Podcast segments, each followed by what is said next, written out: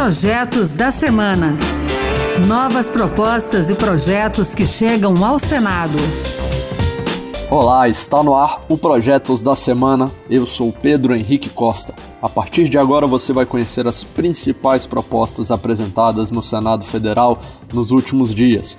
No programa de hoje, vamos falar de dinheiro para vacinas, uso de máscara, instalação gratuita de medidor de conta de luz e tem muito mais. Fique com a gente. Vamos abrir o programa de hoje falando de pandemia. Primeiro, de um projeto que destina o dinheiro recuperado em operações contra a corrupção para bancar o desenvolvimento de vacinas. Apresentada pelo senador Marcos Duval, do Podemos do Espírito Santo, a proposta direciona esses recursos reavidos pela Justiça prioritariamente para pesquisa, produção e compra de vacinas para humanos. Marcos Duval avalia que o projeto vai possibilitar a produção de vacinas 100% brasileiras, não só para a Covid-19, mas também para outras doenças que possam surgir no futuro.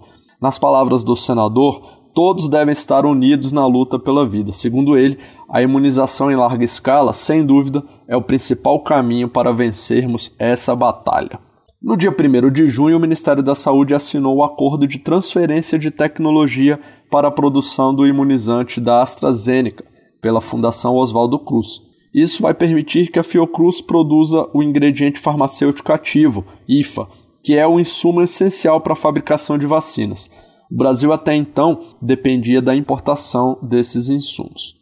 De acordo com o consórcio de veículos de imprensa, até o momento, mais de 51 milhões de brasileiros receberam a primeira dose da vacina contra a Covid-19, o que corresponde a 24,48% da população do país, e cerca de 23,5 milhões, mais ou menos 11%, tomaram a segunda dose.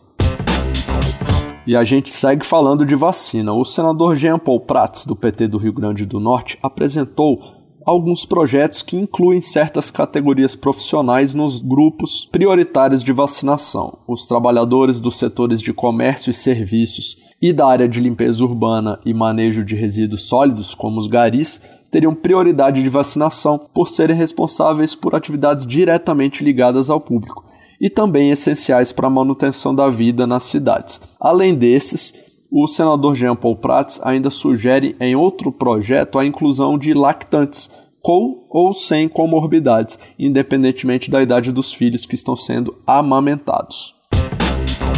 Ainda falando de vacina, tem uma indicação, que é uma espécie de sugestão que um senador faz ao governo. Essa é do senador Lazier Martins, do Podemos do Rio Grande do Sul. Ele quer que o Ministério das Relações Exteriores elabore um plano de ação comum com países vizinhos para vacinar moradores de cidades que estão nas fronteiras. O senador cita uma pesquisa da Confederação Nacional de Municípios que mostra que a possibilidade de os brasileiros moradores da faixa de fronteira se vacinarem em países vizinhos é menos da metade da chance que estrangeiros têm de receberem a imunização contra a Covid-19 aqui no Brasil. O levantamento revela que não há ações de cooperação entre o Brasil e os países que compõem a linha de fronteira e as cidades gêmeas para o enfrentamento da pandemia.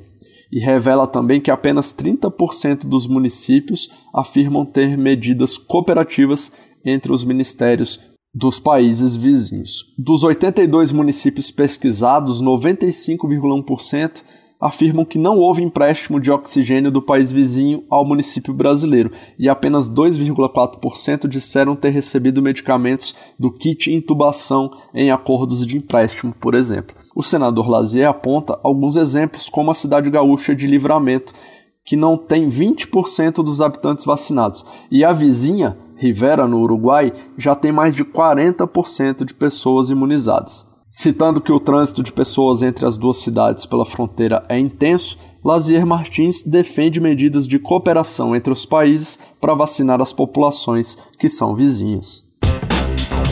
Fechando esse bloco sobre vacinas, tem um projeto que determina que a obrigatoriedade do uso de máscara somente poderá ser flexibilizada após o país ter atingido cobertura vacinal contra a Covid-19 de no mínimo 70% de toda a população. e isso com o número de doses recomendado pelo fabricante e após constatada a manutenção da redução do número de contágio e de mortes.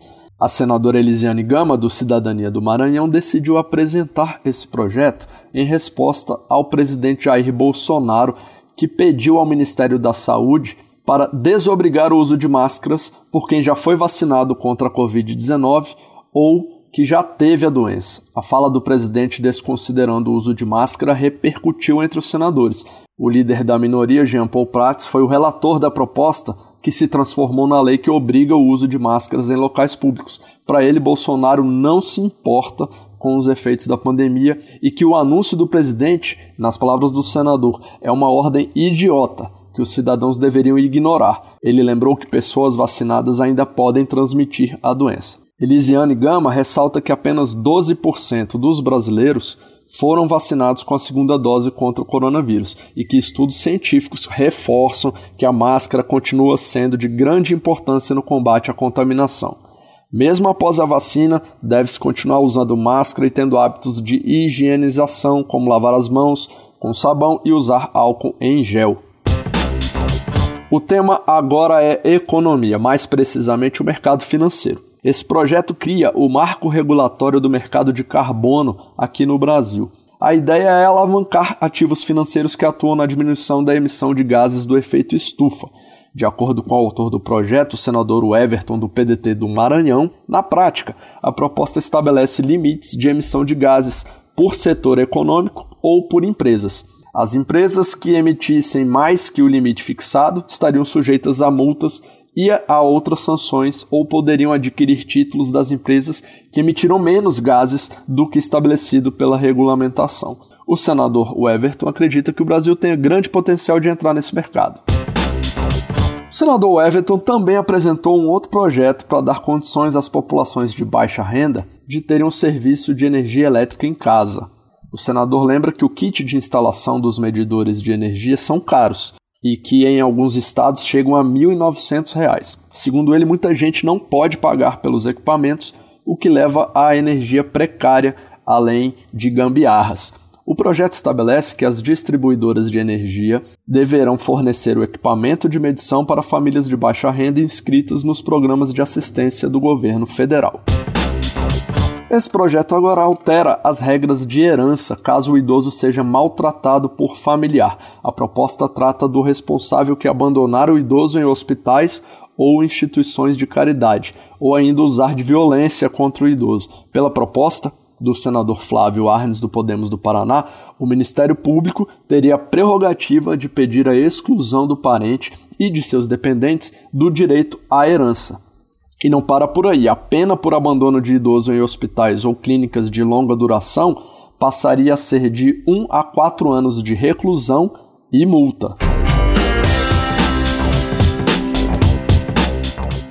É isso aí, o Projetos da Semana fica por aqui. Você pode participar das leis do país. Acesse o portal E-Cidadania lá no site do Senado. Você pode ler as propostas, pode votar nelas e até apresentar uma ideia que pode se tornar um projeto de lei. Olha que legal.